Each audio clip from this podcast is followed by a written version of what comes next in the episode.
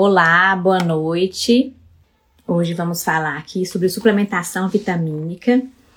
Eu e a Fernanda Leonel, nutricionista aqui do Instituto Vila Mil, vamos falar sobre algumas vitaminas, né, que não falamos na nossa última live. E ela já está entrando aqui para falar conosco.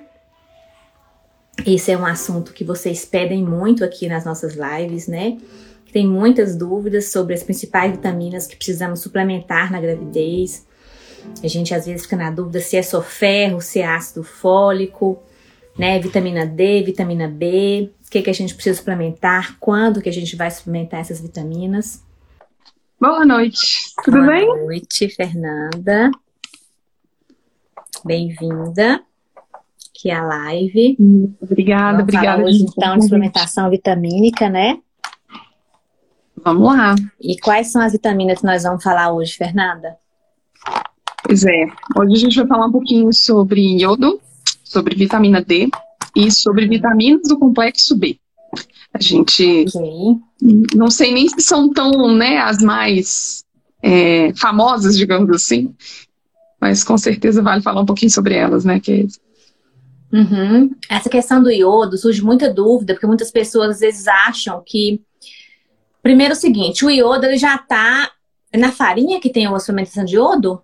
Farinha de trigo? no sal, No sal. no sal. Na verdade, no Brasil é obrigatório, né? Todo sal ser iodado. E é uma dúvida que é até comum, porque hoje a gente tem, já há algum tempo, na verdade, né? Opções de sal. Antes a gente só pensava no sal, sal, sal refinado, sal que a gente, né, compra no supermercado, que é baratinho, a gente usa para poder é, temperar a comida. Mas é, há alguns anos a gente vem percebendo um aumento da, do interesse, né, por outros tipos de sal, sal é, rosa, Sal rosa, sal- né? isso. Então a dúvida é, mas esse sal tem iodo, né? Como é que é? Qual- qualquer sal que tem sal rosa do Himalaia, por exemplo. Então é um sal importado, mas ele para ser comercializado no Brasil ele tem que ser adicionado de iodo, a menos que essa pessoa traga, né, que alguém viajou e trouxe um sal, né, é, a pessoa mesmo fez a importação, trouxe lá na mala, aí ele não vai ser adicionado de iodo. Mas de qualquer forma, a gente sabe que boa parte desses sais, eles são naturalmente ricos em iodo, né? O sal, Ah. então, os sais que tem iodo são só os brasileiros. O sal que é iodado artificialmente é só, assim, né, que eu, que eu saiba, no Brasil é a legislação obriga.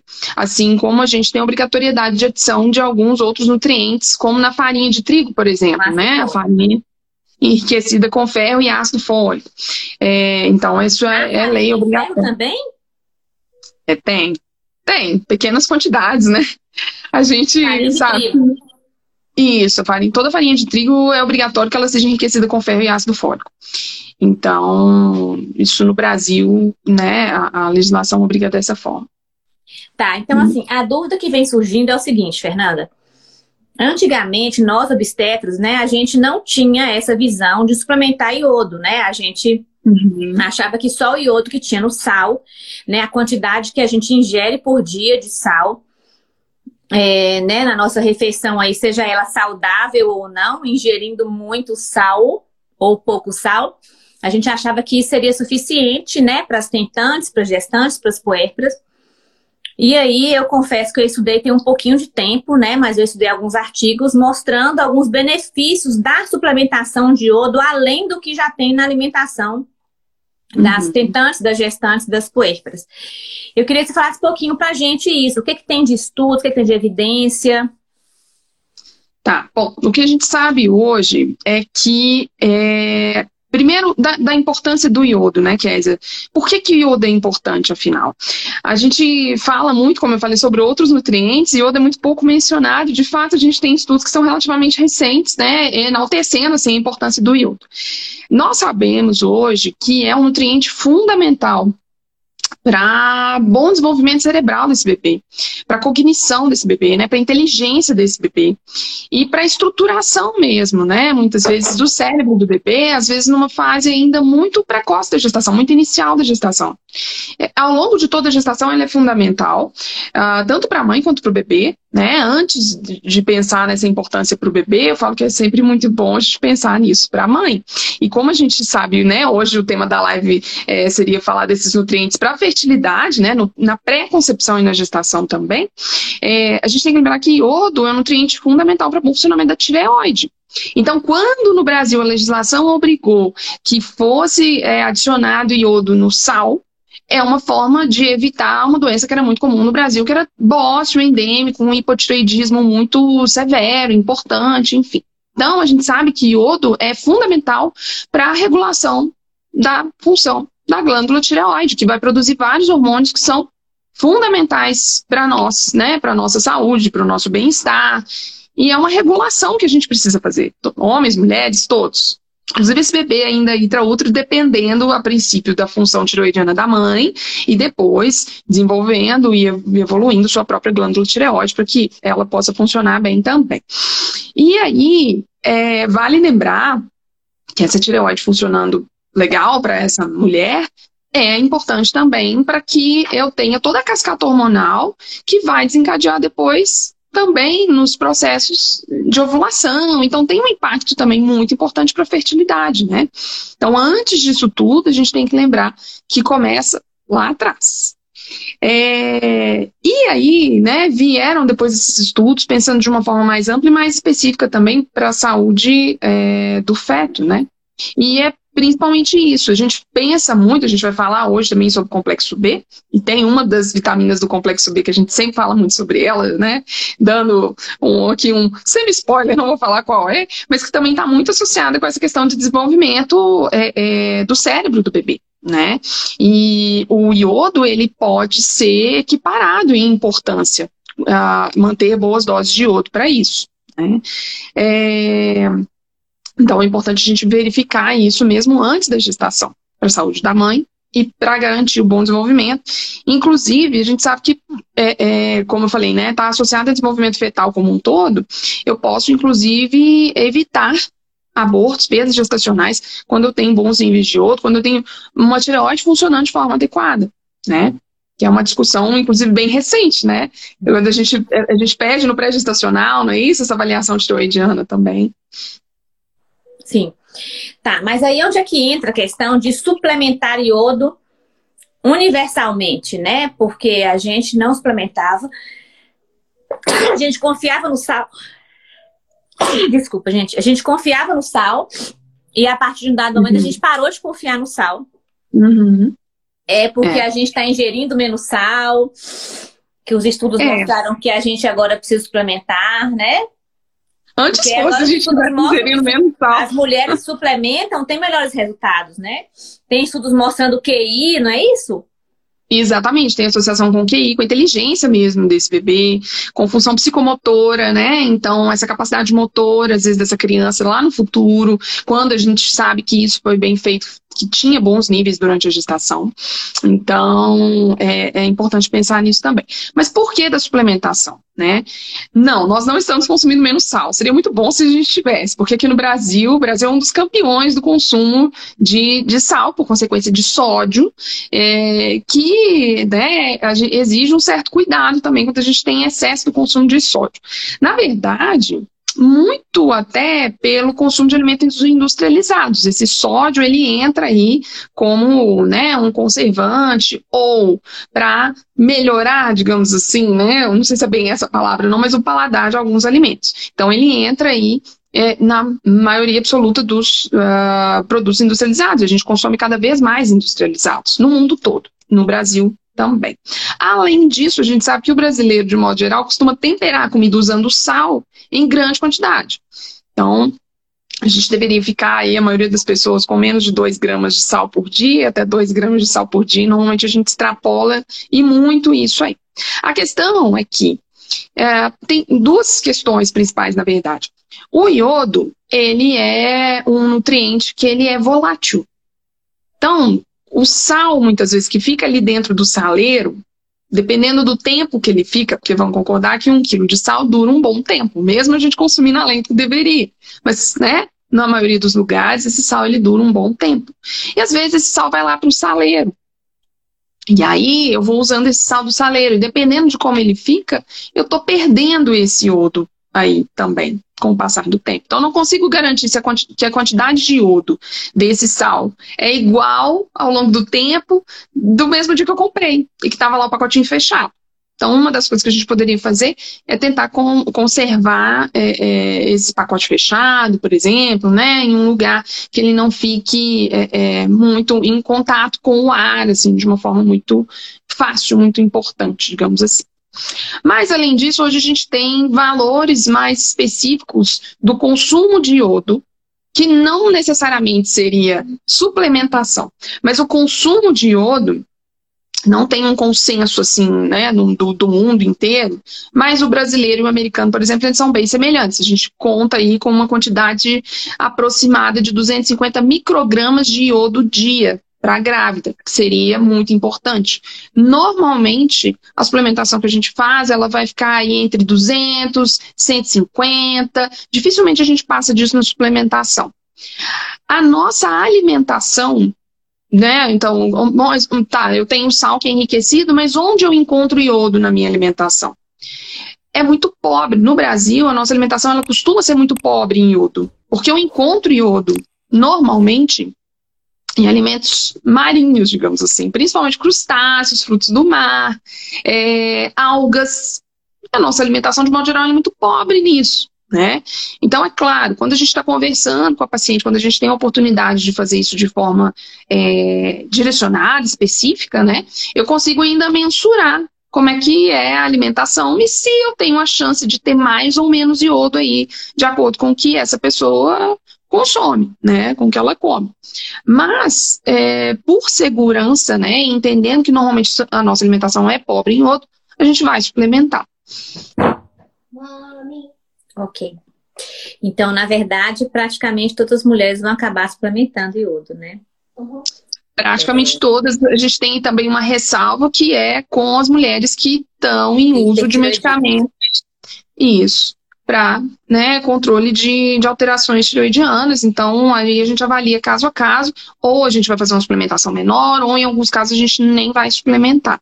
Porque eu, né, entendendo que o iodo, ele pode fazer essa regulação também, né? Ele estimula essa regulação tiroidiana, então eu tenho que tomar cuidado e entender. Muitas vezes na gestação, né, a gente tem alterações frequentes de dose do, de uso do medicamento, enfim. Então, isso tudo tem que ser avaliado de forma mais específica.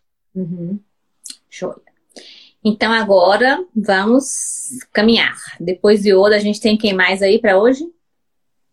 Então, hoje temos complexo B e vitamina D. O que, que vamos falar Vamos agora? Vitamina D agora. Vitamina D também dá pano para manga. Gente, meu marido falou recentemente para mim o seguinte: ele foi ao endocrinologista. Eu também tinha ido, minha vitamina D estava baixa, eu estava tomando reposição de vitamina D. E aí o Arthur também foi, a dele também deu baixa. Ele falou assim: o Kézia, eu acho que esse negócio de vitamina D aí é uma epidemia, né? Eu acho que todo mundo tem vitamina D baixa, então eu acho que no fim a vitamina D normal é baixa mesmo, né? Melhor ninguém tomar esse negócio, porque Tá errado esse negócio. Todo mundo tem que tomar vitamina D? O que, que é isso? E aí eu falei, Arthur, olha só. Para a gente ter uma vitamina, para a gente repor e a gente ter vitamina D normal, a gente tem que tomar 15 minutos de sol pelado ou praticamente assim, de, calça, de sunga, entre 10 da manhã e 2 da tarde. Todos os dias. Você vai fazer isso, Arthur? Todos os dias tomar sol, ficar de sunga 15 minutos no sol? Você vai? Não. Então, sua vitamina D vai estar baixa, tem que tomar vitamina D. Ah, mas eu vou comer peixe, mas eu vou comer. Não, não vai. O que você come não consegue. Uhum. É sol. A uhum. gente não toma sol. Nós somos então, inimigas das dermatologistas, né? Eu falo que dermatologista odeia nutricionista. Porque é isso, para a gente conseguir uma vitamina D boa, você tem que tomar sol no período mais quente do dia, de 10 às 4, com uma área grande do corpo exposta. Exatamente isso que você falou. Então não vale só, ah, mas eu faço uma caminhada e tomo sol no braço. Provavelmente não vai adiantar.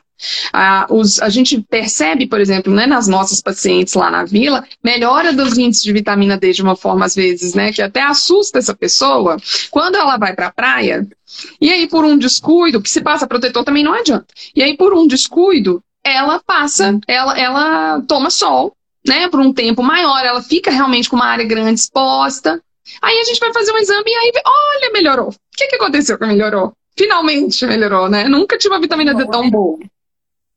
É isso. Mas aí então... não adianta, você vai ter vitamina D boa e ter foto envelhecimento, né? Ou você vai ter é, câncer de pele ou você vai ter envelhecimento de pele, né? Assim, às vezes você não é. tem um câncer, mas você vai ficar com a pele horrorosa depois, entendeu? Envelhecido. Então não adianta, gente. Infelizmente, o sol não tapa peixe. o é. sol não tapa vitamina D, entendeu? Não, não tem jeito, assim. É, a vitamina D agora a gente consegue nas cápsulas. É, tá difícil. Porque a na alimentação. A gente destruiu a nossa camada de ozônio. Então, o sol que a gente tem aí não dá pra gente. É o sol que a gente tem aí estraga a nossa pele. A gente destruiu o nosso sol. A gente destruiu o que a gente tem aí de sol. Uhum. Então é isso, você pode tomar sol, mas você vai ficar com a pele envelhecida, entendeu? Então, não, não dá, não dá para manter isso o ano todo, né? Que a gente sabe que é uma situação que ela é pontual aí, enfim, e acontece, né? Não, eu mas... até vejo pessoas, até tem de vez em quando eu pego uma outra paciente com vitamina D boa, assim, tem, a gente pega às vezes, né, Fê? Mas eu não sei, a sensação que eu tenho é que talvez a maioria das pessoas, ou metade das pessoas, acaba tendo a vitamina D baixa, assim. É abaixo é. das recomendações, assim. E aí, na gravidez, ninguém quer brincar com isso, né? Por que, que ninguém quer brincar? Não Fala pode. aí, qual é a importância da vitamina D na gravidez, Fê? Pois é. Vitamina D, a gente fala, tem gente que fala até hormônio D, né? Porque a vitamina D, ela é tudo e mais um tanto. E, e até, na verdade, tem essa história, né? De que, ai meu Deus, todo mundo agora é deficiente de vitamina D, ou então não é possível ter um complô da indústria farmacêutica porque todo mundo tem que suplementar vitamina D. A verdade é que a gente hoje tem estudos né? Porque em nutrição tudo é assim, né, Kézia? Na verdade, na, na, ciência, como toda a medicina, na nutrição, os estudos vão evoluindo, vão saindo, e aí a gente vai descobrindo coisas novas. E nutrição, especificamente, é uma ciência relativamente nova, né? Então, tudo que a gente pensa em associar é, para a nossa saúde com nutrientes, vitaminas, minerais e tal, é recente. E os estudos com vitamina D não são diferentes disso. Muitas vezes a gente tem lá um padrão laboratorial, né? Vitamina D acima de 20 é boa. E aí a paciente vai lá, às vezes, não sabendo, né? Achando que tá boa. Fala, ai, que bom, tá 22 minha vitamina D. Eu falo, ih, então, temos que suplementar, porque ela tá baixa. Mas baixa? Como assim? Não tá baixa. Então, temos que suplementar, porque atualmente a gente sabe que 20 está muito longe de ser uma vitamina boa para uma tentante, né? Uma futura grávida ou uma grávida. E isso porque a gente sabe que vitamina D impacta muitas vezes é, passando, pensando só no bebê a princípio, né? Vamos de trás para frente agora. Crescimento do bebê. Eu posso evitar restrição de crescimento intrauterino, inclusive, se eu tiver bons níveis de vitamina D. É uma das formas, claro, a gente sabe que é complexo, tem muitas coisas associadas, mas é um dos nutrientes que está muito envolvido nisso aí. Eu posso melhorar a imunidade desse bebê. Então, né, e dessa criança no futuro, ainda intra-útero eu faço isso, eu consigo ter um manejo interessante disso também, alguns estudos mostram, né, no futuro eu posso ter menos alergias, enfim, algumas, uma série de associações interessantes que a gente tem aí. Uh, eu melhoro o potencial de crescimento dessa criança, não só ainda intraútero, como eu falei da restrição de crescimento, mas ao longo da vida, quando eu tenho aí essa vitamina D de forma adequada. Ah, que mais? Deixa eu ver, deixa eu ver aqui minha cola para ver o que, que eu estou esquecendo de falar especificamente do bebê. É... Bom, a gente sabe que, né, tem para a saúde como um todo, imunidade como um todo. E regulação de vários sistemas né, desse bebê, que a vitamina D está envolvida nisso tudo. Então, ah, pra, pensando também na mãe, Hoje eu ainda tive a sorte. Eu estava terminando um, um, trabalho, eu subi um negócio no Instagram, entrei e caí numa live maravilhosa. Não tão maravilhosa quanto a nossa, mas maravilhosa também, da doutora Bruna Pitaluga e do doutor André Vinícius maravilhosa. E aí eles falando sobre a importância da vitamina D, inclusive, como um precursor de progesterona. Então, pensando que eu preciso de excelentes níveis de progesterona durante a gestação, né? É uma preocupação em algumas situações, inclusive, né, mais específicas, às vezes a mulher tem que fazer uso de progesterona. Se eu tenho uma vitamina D baixa, é mais difícil que ela produza de forma né, endógena, que ela, ela mesma produza é, a progesterona em níveis adequados, inclusive, né? E pensando também na imunidade da mãe, a gente sabe que a imunidade na gestação é muito específica, então bons níveis de vitamina D ajudam também na, na manutenção da imunidade, contribuem para evitar é, episódios, né, diabetes estacional, uh, tem associação também com menor ocorrência de vaginose, de infecção urinária, tem, tem muita coisa legal de vitamina D. Então, realmente não. Tá falando aí, Fih, eu tô pensando umas coisas aqui na minha cachola, sabe? É, às vezes eu fico pensando assim, gente, por que será que é tão diferente assim o acompanhamento que eu tenho que, eu tenho hoje com minhas, minhas pacientes que a gente vê ali de consultório particular, né? com, com o acompanhamento que eu tive tantos anos que eu trabalhei com, com pessoas de nível socioeconômico é, mais baixo, assim.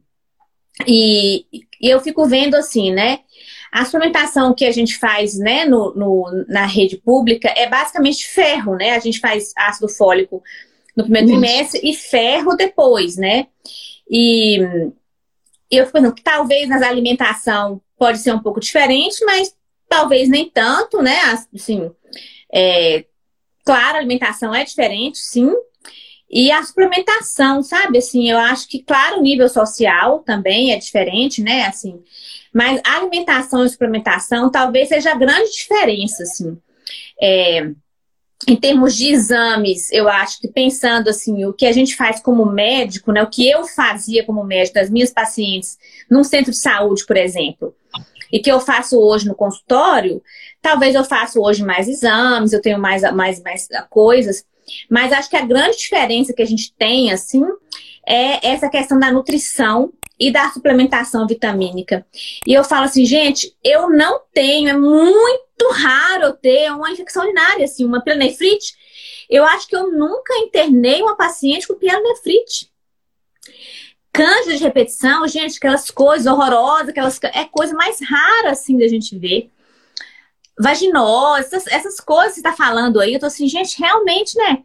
Hoje em dia, é muito menos, né? Parto prematuro, claro, a gente tem alguns desafios, eu acho, assim, se eu tô pensando, a gente tem, acho, desafio intestino, eu acho que é um desafio nosso, que a gente luta muito ainda hoje, né? Mas, assim, o que eu vejo que a gente tem, a gente tem uma coisa diferenciada, sabe, Fê? É, eu acho que, claro, nível de saúde pública, a gente tem muitos desafios, né? E o que a saúde pública faz é atingir é, as principais focos ali, né? A anemia, né? O defeito neural. Mas o que a gente consegue fazer com a suplementação individualizada é muito fantástico, assim. O que a gente consegue ver, assim, de resultado individual, né? Assim, de evitar, assim, a candidíase de repetição, de mulheres que tinham até infecção urinária de repetição, que a gente consegue ver a mulher sem ter infecção a gravidez inteira.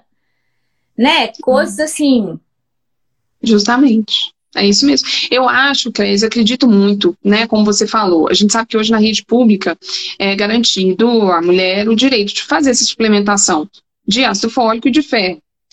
Eu acho que a vitamina D, ela um dia ainda vai entrar. Porque, né, se a gente for pensar em nível de importância. É, as evidências estão aumentando muito da vitamina D. Muito, muito. O então, cálcio, acho que por exemplo, em São Paulo, a prefeitura já está dando cálcio Uhum. Cálcio já entrou em São Paulo. Uhum. É, e vitamina A tem alguns países do Nordeste, sabe? Que são endêmicos, é. assim. Isso, é... tem regiões endêmicas no Nordeste, em São Paulo e algumas em Minas também. São poucas, mas são específicas e são importantes, então já é feito, né? Mas a vitamina D, isso eu acho que a questão do cálcio ela ainda é discutível, porque a gente ainda tem como ter fontes alimentares, né, é, é, é. de forma razoável. Mas vitamina D é isso, não tem fonte alimentar de vitamina D. Que é isso, Fê? Não tem? Tem. Vamos lá. Temos. Tem. Alimentos de origem animal, ovos e tal. É caro, mas né? Assim. É muito pouco. É, é muito pouco. É não praticamente como você consumir vitamina D para te possível. Diariamente? Não tem como. Não, não tem como. As quantidades são muito pequenas nos alimentos. Então a gente não consegue fechar essa necessidade com alimentação. Então, as, quais são as alternativas? Sol, que, né, como a gente acabou de discutir aqui.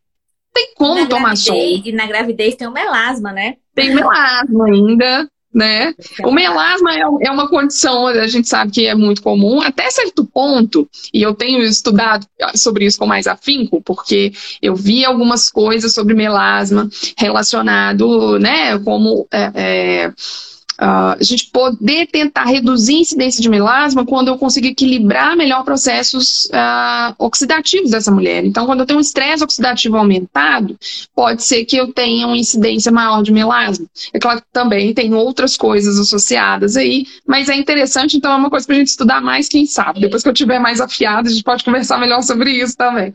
Mas, é, não dá, realmente não dá para tomar só. Então eu brinco, né, que tem duas suplementações, uma que a gente tem que usar a vida inteira, a gente vai acompanhando, mudando as doses de acordo com a necessidade, né, de acordo com o que os exames nos dizem, principalmente, é sempre importantíssimo manter essa avaliação periódica. É, uma delas é vitamina D, sem dúvida nenhuma. Então, difícil a gente ficar uhum. sem a suplementação dele. Sim. Né? E agora vamos para o complexo B, as que eu mais sei, assim, né? É a, bedo, a peridoxina, que é bom para o enjoo. Isso mesmo. E a B6, então, B6 é peridoxina, né? B, B6 é peridoxina. E é o ácido fólico é B o quê? 9. Essas duas que eu, que eu tenho assim uma intimidade maiorzinha e a B12 que eu não sei para que serve não. Mas eu sei também que é importante. Essas Isso três mesmo. Bs aí que eu mais ou menos assim sei assim que são, que, que são boas, assim, sabe? Mas eu sei que é um tanto de B aí que tem. Então, dá uma aula de B para nós aí, Fê. B1, B2, B3, B6, B5, B7. É a, é a, a, turma do B toda, é uma loucura. E é por é complexo B, porque é complexo, é muita é, coisa. É complexo, é muito complexo. É complexo. e porque elas andam juntas mesmo, né? A paciente e... perguntou para mim assim, ai, Kézia, pois é, mas aí eu fiquei sabendo, né, que o ácido fólico não tem mais que parar com 12 semanas. Eu falei, pois é, menina, eu também tô sabendo dessa moda aí. Fiquei sabendo recentemente que não para mais, não tá usando mais para o ácido fólico, não. Tá usando continuar, né? Porque você sabe, né? Essa, tá, esse ácido fólico descobrir aí que é a vitamina B. e aí, né, ela é usada para um tanto de processos aí na célula. Então, é, é bom você continuar usando aí, sabe? Mas aí conversa com a Fê, que ela vai ver se vai precisar suplementar, ou se só na sua alimentação vai estar suficiente. Então, dá uma, dá uma conversada aí, porque eu não sei como é que suplementa isso daí, não.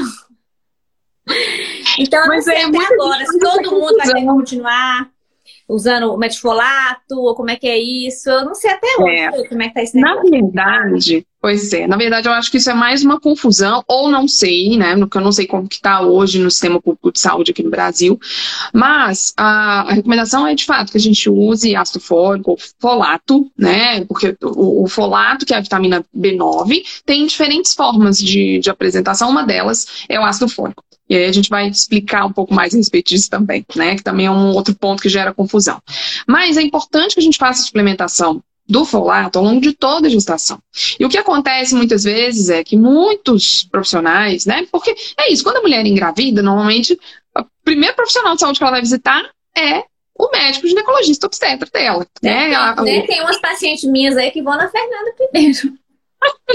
Pior que tem. Tem uns pacientes que mandam pra mim o teste. Você viu esse dia? do meu lado, coisa tá feia. Tem uns que vão no Norton primeiro. Tem, uns que no Norton. Fernanda primeiro, depois que vem mim, entendeu? O trem tá feio. Dá a notícia primeiro pra mim. Feia, eu tô grávida. Mas é, é isso. A então... me conta, ah, fulano tá grávida. Oi? Ah, tá. Tá bom, né? Marca lá com a Kézia. Ela tá te esperando. Vai é, lá. tipo lá. assim, né? Mas o que acontece é que a gente sabe que o ideal é a gente ter bons níveis de folato antes da gestação. No primeiro trimestre, que é quando a maioria das vezes, né, o profissional, se essa mulher não estava em acompanhamento antes e descobriu a gestação, ela vai ao médico, né, um ginecologista obstetra. E aí, o que é feito? Você precisa usar folato. Então, ácido fólico, metilfolato, vamos explicar isso melhor, mas tem que usar. Até quando? até 12 semanas, até 3 meses de gestação. E depois? Depois, provavelmente, você vai usar, né, isso sim, na conduta médica, um polivitamínico. Só que é um polivitamínico específico para grávidas. E esse polivitamínico específico para grávidas tem o quê? Ácido fólico ou metilfolato. Ele tem folato. Então você continua usando ele ao longo de toda a gestação. E Pronto, é assim que funciona. Isso que eu falei, não sei né, na rede pública como que isso funciona hoje, mas, de modo geral, a, a paciente que ela está fazendo acompanhamento, né, particular, o médico especificamente, ele vai fazer essa recomendação. Então, é recomendado o uso durante toda a gestação. E isso porque, de fato, é um dos nutrientes mais importantes que a gente tem para o desenvolvimento fetal. É, eu falo que não só a vitamina B9, né, o ácido fólico, mas outras tantas vitaminas do complexo B, inclusive uma das que a Kézia citou aí, B12, mas também B2, também o B6, inclusive participa disso também, né? Tem essa questão do enjoo, a gente pode falar mais sobre isso, mas B6, B2, B12, B9 são vitaminas do complexo B importantíssimas para garantir a replicação celular. Então, eu falo isso muito com as minhas pacientes. O exemplo que eu dou, o lembrete que eu faço é o seguinte: eu tenho aí um óvulo e espermatozoide, eles se juntaram. E aí eles começaram a multiplicar, multiplicar, multiplicar. Nove meses depois, mais ou menos, 40 semanas depois, eu tenho um bebê de 3 quilos e tanto. Com olhos, boca, nariz, intestino, fígado, coração, pulmão, tudo, cabelo, né? E aí? Olha o nível de replicação celular, quantas multiplicações a gente fez aí, o nível de especificidade, né, é, que eu tenho aí para poder ter uma célula que vai ser um cabelo, ter uma célula que vai ser um dente, ter uma célula que vai ser uma célula do pulmão, uma célula cardíaca. É uma loucura. E para isso eu preciso dessas, dessas vitaminas aí também, porque elas participam desse processo de replicação. Elas participam no processo de replicação do DNA. Então, para as características e para eu conseguir fazer isso, né, tudo, essa orquestra toda de forma excelente ao longo de toda a gestação, é fundamental. Então, isso justifica né? Por que a gente mantém isso ao longo de toda a gestação? Por que, que o nutriente é tão importante? Agora, voltando lá no início, né? Antes da gestação e no início da gestação. Antes da gestação, a gente sabe que principalmente a vitamina B9, o ácido fólico, a gente falou, folato, ele está associado, inclusive, à melhora do padrão ovulatório da mulher. Então, para essa mulher ovular, a vitamina B9 ela participa também da maturação né? Porque a mulher já nasce com todos os óvulos dela e vai perdendo eles ao longo da vida. Né? Felizmente ou não, a gente vai perdendo eles ao longo da vida. E aí, para ele, né, esse óvulo que está lá, ele se desenvolver, ele ser liberado no momento certo, lá da ovulação, um dos nutrientes mais importantes é, de fato, o ácido fólico, folato. Então, ele tem que estar em bons níveis também para esse processo acontecer de forma excelente. E aí, lá no início da gestação, às vezes antes da mulher saber que está grávida, é quando é um dos pontos mais importantes, esse, que vai determinar de fato a saúde desse, desse bebê, né? Muitas vezes, e o bom desenvolvimento. Que é, é fazer né, a construção adequada aí do tubo neural, que é a estrutura que vai dar origem depois ao cérebro desse bebê e a medula espinhal desse bebê. Então, preciso disso em níveis excelentes. Uh, a gente sabe que atualmente as recomendações são diferentes do que era no passado, justamente porque estudamos mais, entendemos hoje que os níveis eles podem ser menores do que eram no passado. Antes é, era em torno de 5 miligramas, né?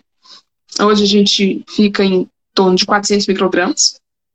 Então, a maioria das mulheres fazendo essa suplementação aí vai, vai conseguir né, garantir essa necessidade. Em algumas outras situações específicas, tem que ser avaliado né, também é, na história clínica dessa mulher, é, outras gestações, enfim, aí a gente pode é, nesse, ter a necessidade de usar doses mais altas um pouco aí. Uhum. E B2? Então, B2, ela participa também desse processo todo aí, né? Hã? Da cascata toda. Dessa cascata aí toda, é importantíssimo. Então, elas funcionam meio orquestradas, né? Às vezes é o ciclo da metilação que a gente fala. Então, a gente vê lá no ciclo tem a parte né, da, da, da B9, que ela entra.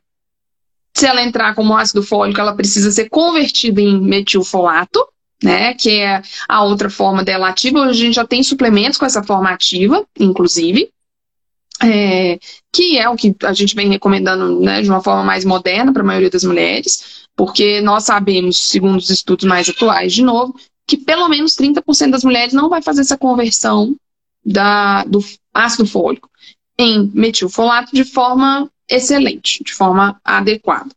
Então, é mais interessante quando a gente usa já a forma ativa. Né? E aí, nesse ciclo, tem também, entra também B2, que ela precisa estar em ótimos níveis, entra também B12 e B6. E a B12 e a B6, principalmente, a gente sabe que elas têm outras funções interessantes aí, né? Então, como você mesmo falou, a B6, às vezes, ela é muito amiga das mulheres que estão aí no primeiro trimestre de estação, sofrendo muito com náusea e enjoo, uhum. né? Uhum. Então, a gente sabe que, inclusive, tem medicamentos que têm, né, piridoxina em, em níveis mais altos, em doses medicamentosas mesmo, para a gente poder é, contribuir para controle de náusea e enjoo. E costuma ajudar bem, né? Então, pode ser bem interessante fazer uso disso. A gente consegue, às vezes, com suplementação também em níveis maiores. Eu tenho uma fórmula meio mágica que eu gosto de passar também de piritoxina com gengibre. E gengibre, né, para quem não sabe, nessa fase também pode ser usado, pode ajudar no controle de náuseas e enjoo é bem interessante, a gente pode associar com vitamina B6. Às vezes é, um, é interessante fazer né, essa, essa tentativa ainda antes de ir para os medicamentos, de fato, né? E até o Colégio Americano de Ginecologia e Obstetrícia sugere isso. A gente, para quem tem náusea a gente verifica algumas questões específicas de alimentação, né? Como é que está funcionando, faça algumas correções que podem ajudar. Depois a gente fica aí no meio do caminho, né? Que é usar ativos de gengibre, vitamina B6. Depois a gente caminha para os medicamentos. a gente tem tipos diferentes, né, classes diferentes de medicamento também que podem ser usados na gestação. Muito bom. Agora vamos abrir para perguntas. Alguém quer perguntar aí sobre as vitaminas, sobre as suplementações? Alguém tem está usando alguma vitamina aí quer perguntar? Enquanto você olha, eu vou falar da B12. Esqueci de falar da B12. A B12, gente, é importante demais também. Não só nesse ciclo aí que eu falei, mas é uma das vitaminas que pode estar associada a anemias. Né? Então, quando eu tenho uma baixa de B12, eu posso ter uma anemia que é mais específica, né? Então não é por deficiência de ferro, por deficiência de B12, mas do mesmo jeito eu posso dar uma bagunçada lá no meu hemograma. E isso não é nada bom também durante a gestação. Né? Então é isso, a gente fica muito preocupado com ferro, sim, ferro é um nutriente muito importante na gestação, fica muito preocupado com ácido fólico, sim, mas vitamina B12 também. A B12, ela está muito presente em alimentos de origem animal, então, de modo geral, seria fácil até conseguir bons níveis. Mas eu dependo de um estômago que né, me permita, e um intestino que me permita fazer excelente absorção dessa vitamina. E nem sempre a gente tem. Então, antigamente, a preocupação era com os veganos, os vegetarianos, né? Que era uma população de risco para ter deficiência de B12. Hoje, quando a gente vai avaliar, a maioria das pessoas tem uma B12 que não tá lá essas coisas, sabe?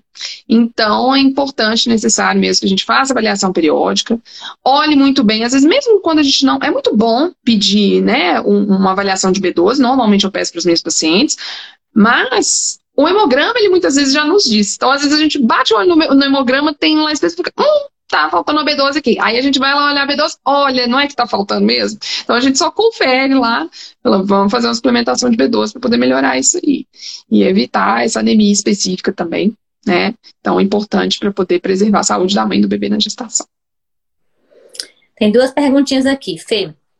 A Samanta Neves perguntou o seguinte: tem diferença entre a vitamina D em cápsula ou em gotas?